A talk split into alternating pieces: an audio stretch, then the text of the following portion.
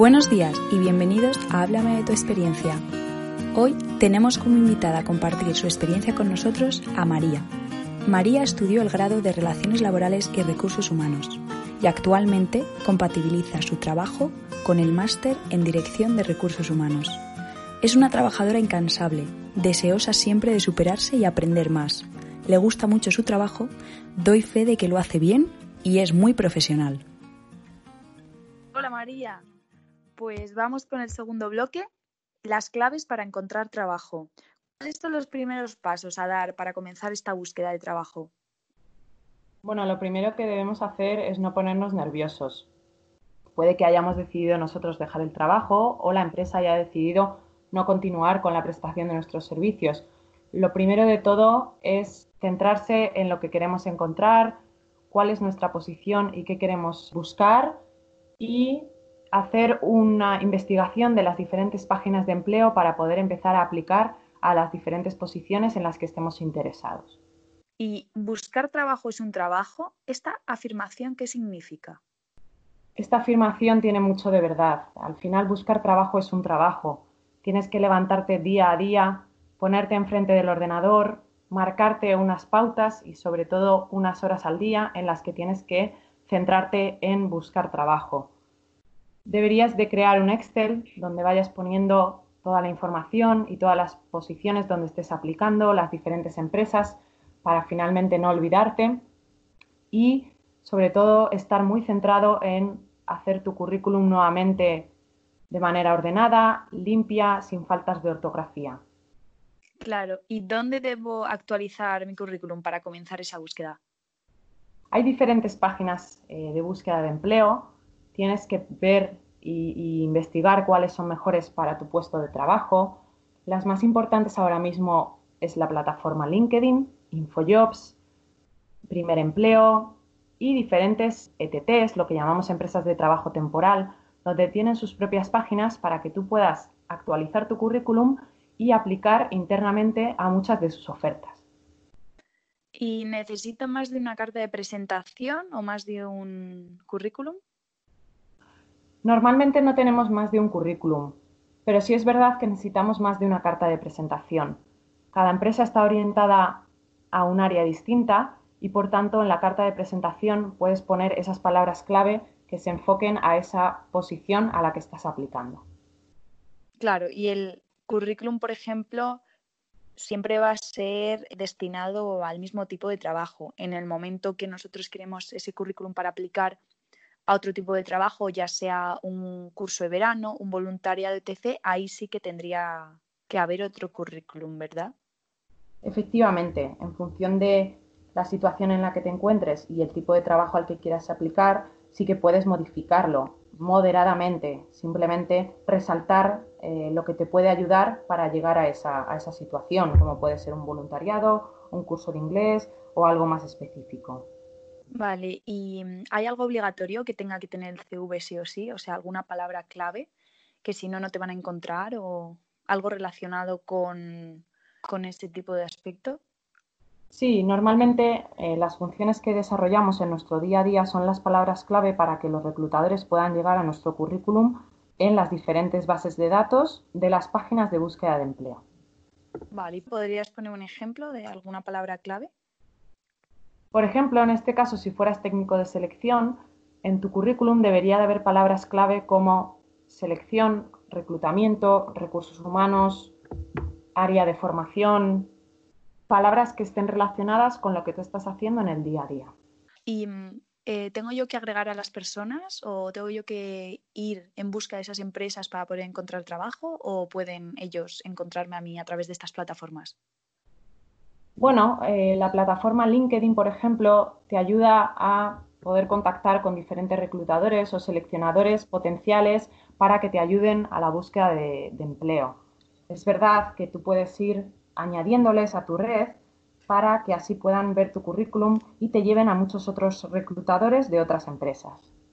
Claro, cuanto más contactos tengas en LinkedIn, al final da, más visibilidad, ¿no? Pueden compartir publicaciones que llega a más gente. Sí, efectivamente. Eh, por ejemplo, en la plataforma LinkedIn, el dar a me gusta y compartir publicaciones te ayuda bastante para que tu perfil se mueva internamente dentro de los contactos en LinkedIn. Tener más contactos en LinkedIn te aporta llegar a muchos más reclutadores y así que puedan ver tu perfil profesional. ¿Y cómo se actualiza el perfil en estas plataformas, por ejemplo, para salir de los primeros en InfoJobs? En InfoJobs, en la pestaña donde está mi CV, arriba a la derecha sale una pestaña donde pone actualizar mi perfil. Esto significa que cuando un reclutador vaya a buscar por esa palabra clave, tu perfil salga el primero de la lista. Muy bien, muy interesante eso para estar en las primeras posiciones, ¿no? Respecto a otros candidatos. ¿Y mm, cómo contacto con los reclutadores más potenciales para que me puedan ayudar? Bueno, puedes hacerlo a través de LinkedIn, de InfoJobs, de otras plataformas de empleo. Estos te van a llevar a otros reclutadores y así sucesivamente. También dentro de las páginas de eh, empresas temporales te van a ayudar a contactar con empresas grandes que quizás no tienen esa posición publicada externamente. ¿Y cómo realizo la búsqueda de empleo relacionado con mi experiencia profesional? Bueno, siempre tienes que buscar por palabras clave. Al final, eh, esto es lo más importante. En la pestaña de búsqueda debes de poner palabras relacionadas con tu currículum y con tu experiencia profesional, ya que estas posiciones tendrán esas palabras y podrás ser capaz de llegar a ellas. ¿Y mm, cómo hago para recordar todas las oportunidades laborales que me han salido o las que yo he aplicado, ¿no? las que me he inscrito? ¿Cómo puedo hacer para recordarlas? Como decía previamente, es importante realizarse una tabla de Excel donde indiques las empresas, la posición a la que has aplicado y cuándo has aplicado. Así en el momento en el que te llamen tendrás un filtro rápido para conocer eh, qué tipo de posición es de la que te están hablando. Claro, ¿cuáles podrían ser esas preguntas del primer contacto telefónico? Porque también te escriben por chat, pero lo normal es que quieran hablar contigo por teléfono. Sí, es verdad que hay muchas formas de acercarnos a los candidatos. Una de ellas puede ser por chat, eh, puede ser por email y en la mayoría de las ocasiones es un primer contacto rápido de manera telefónica. Las preguntas básicas que solemos hacer pues son tu nombre, eh, tu domicilio, en qué zona vives, también por qué estás interesado en esta posición, qué experiencia profesional tienes sin mucho detalle, tu nivel de inglés y quizás eh, si estás disponible para realizar una entrevista. Vale, y si en el caso de que haya pasado tiempo no recibas eh, ninguna llamada de la empresa o ningún contacto, vamos, no tienes ningún contacto con ellos, no has recibido ningún email, eh, ¿ves conveniente llamar al propio teléfono de la empresa o contactar otra vez con esa persona que te ha dicho que te iba a llamar o te iba a dar una respuesta? ¿Cómo enfocarías dicha llamada? Si hay un primer contacto telefónico y no has vuelto a recibir una respuesta, es verdad que quizás tu perfil no haya encajado. Pero si has llegado a hacer una entrevista en las oficinas de, la empresa y en una semana o en dos semanas no has recibido respuesta por su parte, lo mejor es quitarte la duda. Puedes llamar al mismo teléfono de la empresa o puedes enviar eh, un correo a la persona que te realizó la entrevista. Amablemente y seguro que te va a contestar eh, con el feedback de la entrevista. Claro, porque muchas veces esperáis a tener la respuesta de otros candidatos, esperáis a otros procesos o a una determinada fecha, pero el propio candidato, pues a lo mejor han pasado dos semanas, está ya nervioso de que no, no le dan ninguna respuesta y sí que podría él eh, o ella tener ese contacto primero con la empresa. Eso no pasaría nada, ¿no? Simplemente el reclutador va a poder responderle en el caso que sepan la respuesta y si no, también le va a responder diciendo que aún no le pueden dar una, respuesta, ¿verdad?